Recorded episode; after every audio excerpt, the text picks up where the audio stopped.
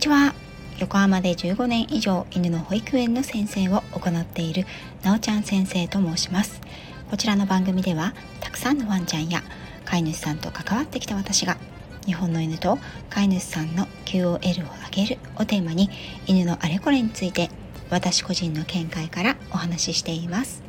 時には子育てネタや留学時代や旅行の思い出などのお話もお届けいたします。犬のトレーニングについての実践編業界裏話アニマルコミュニケーションなどについてはメンバーシップ配信にてお伝えしています。さて前回は犬に好かれたいあなたへおすすめの行動おすすめしない行動についてお話しました。まずは相手のパーソナルスペースとペースを尊重してあげる。そのためには1番相手が近づくまで待つ。2番自分が動きを止める。3番相手が逃げたら追いかけない。4番しゃがんで手を犬の頭の下から出して匂いを嗅がせる。というポイントをお話ししました。今回はそれぞれのポイントについての解説とより警戒心の強い犬に対してのアプローチをお伝えいたします。まず1番。相手が近づいてくるまで待つというポイントについて。こちらも鉄則があります。犬はそれぞれパーソナルスペースがあるということをお話ししました。このパーソナルスペースには2種類あり。闘争距離と臨界距離という専門用語があるんですがこの2種類に分けられます。これらの詳しいお話はまた違う機会にもしようと思いますがざっくり言えば動物には一定以上近づくと逃げる距離があるということ。また逃げる距離を超えて接近していくと攻撃に転じる距離があるということを覚えておいてください。そのため逃げてしまう距離まで一気に近づくということはやめてその手前で止まることをお勧めします。逃走距離は動物そしてそれぞれの個体によって違うので一概には言えませんが人に飼われている犬であれば野生動物よりははるかに逃走距離は短いので初対面の犬に対しては約1メートル程度の距離を保って一度止まって小型犬であればしゃがむことをお勧めします。この時相手の犬が耳を伏せる。顔や体を伏せる。キョロキョロ落ち着きがなくなる。逆にこちらをじっと見てくる。うなるといった警戒をする様子を見せるようであれば犬の正面に位置することを避けて横を向いてあげるといいでしょう。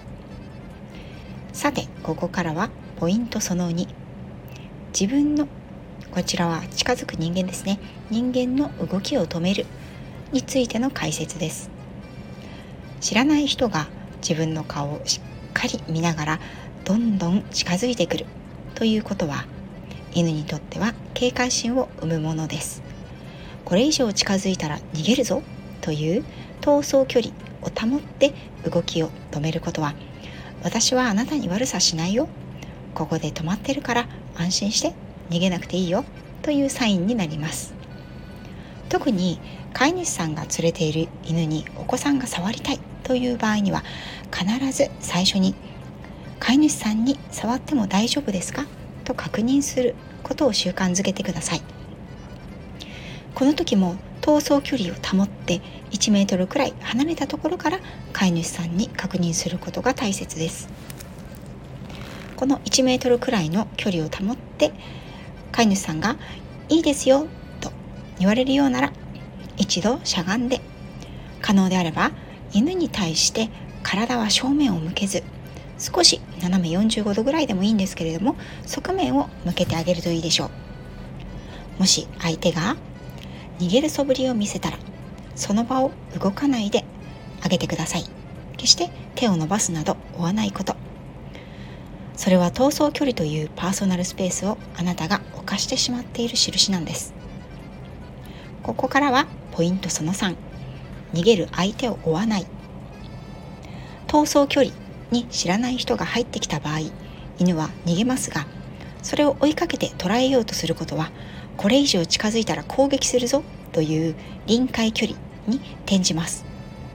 お散歩中の犬はリードがついていて逃げられませんよね。なのでそもそもこの逃走距離が非常に短い限られたリードの範囲内リードがついている中で動ける範囲内しかありません。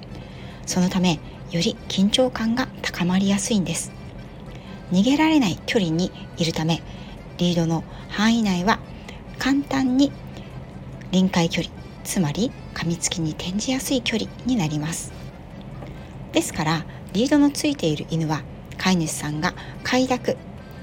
承諾しない限りは触らない方が無難です。同じ理由で抱っこされている犬カートやハウスバッグに入っている犬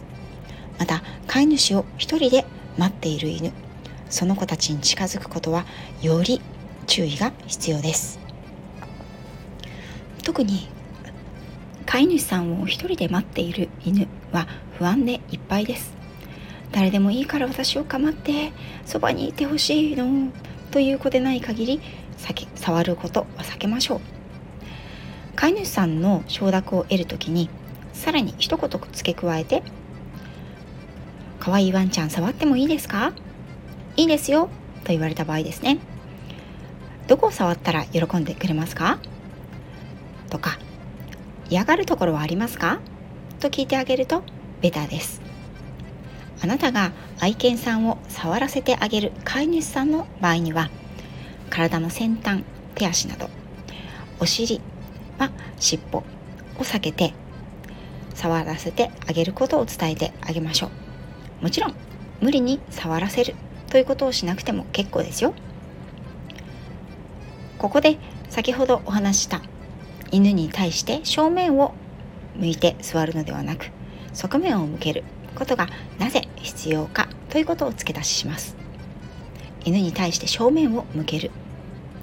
その顔や目をじっと見つめるということは非常に警戒心を生むことです。目をしっかり見つめるということは親しい間柄であれば信頼関係の表れですが初対面であれば緊張感を生むのです。これは人間でも一緒ですよね。なので相手が緊張していると思った場合には私は目をそらしてわざと上や下を向いたり目を閉じて床にペタッと座って大きくため息をついたりします。相手が近づいてこないようであればここでコミュニケーションはおしまいにしてあげましょう。もし相手のワンちゃんが逃げる素振りがないとかこちらに近づいてきてくれるようならここからはポイントその4しゃがんで手を犬の頭の下から出して匂いを嗅がせる。に移ります。相手が少し興味を持って体勢を前のめりにして近づいてきたり匂いを嗅ぐように鼻を動かしたりしてきたらそっと床に手を出します。決して犬の頭の上から目線の先にというのではなくなるべく低いところ地面に近いところにそっと腕を差し伸べます。さらに警戒心が強そうだなと思う子は手の甲を上にしたり軽く拳を握ってあげるといいでしょう。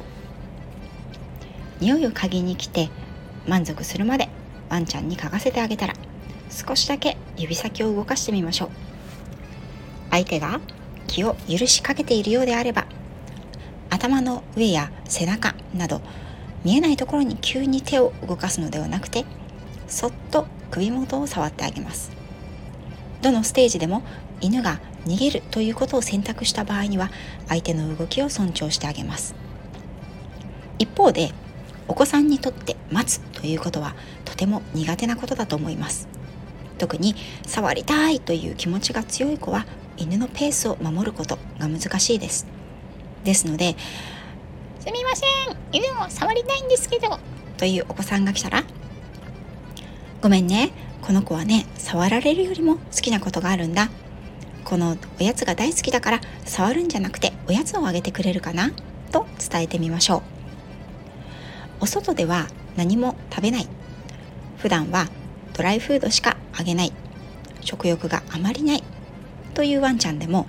何かの時のために大好きな特別なおやつをお散歩の時にほんの少しだけ持ち歩くということは私は利点があると思っています。むしろ特別なおやつはホームお家の中ではなくてアウェイでこそ効力を発揮します。ただし犬によっては食べるものへの食欲や執着が異常に強かったりフードアグレッシブといって食べるものを守ろうとする面がある場合そういう場合には話は別です。子供は犬におやつをあげるという特別な行為をとても喜びますがコアゴは2本指でつまんで犬の鼻先からそのおやつを犬に差し出すことをすると指ごとパクッと食べられてしまう可能性があります。手のひらをお皿のようにしてその上におやつを置いて犬の顎の下から出すようにすると噛まれる可能性が少なくなりますよ。是非見本を見せてあげましょう。飼い主さんも愛犬が丁寧に手のひらのお皿から物が食べられるように。また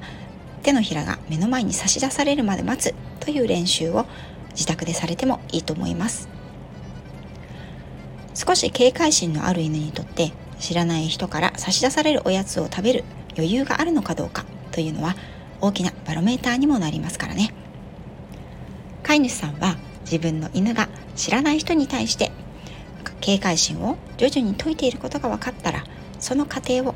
声をかけて褒めてあげましょう。飼い主さんの柔らかい落ち着いた声。褒める声は犬に自信を持たせて落ち着きをもたらします。飼い主さんの声は犬にとっては自分の行動が良いことをしていると認識するためのツール。ぜひあなたの態度はとってもいい感じだよ。いい子だね。とワンちゃんを励ましてあげてください。ただし犬の意に反してぐいぐい子供に押し付けたり犬を拘束して子供に触らせるというのでは犬の子供に対しての警戒心は解けるどころか高まってしまうのでそういうことはしない方がおすすめですよ。少しでも初対面の人に触らせてくれたらいい子だね頑張ったねとたくさん褒めてあげてくださいね。さていかがでしたでしょうか？犬に好かれたいあなたへ。これは大人子供ともに共通する行動です。是非ワンちゃんと仲良くなってくださる方が増えてくれるといいなと思います。最後まで聞いていただきありがとうございました。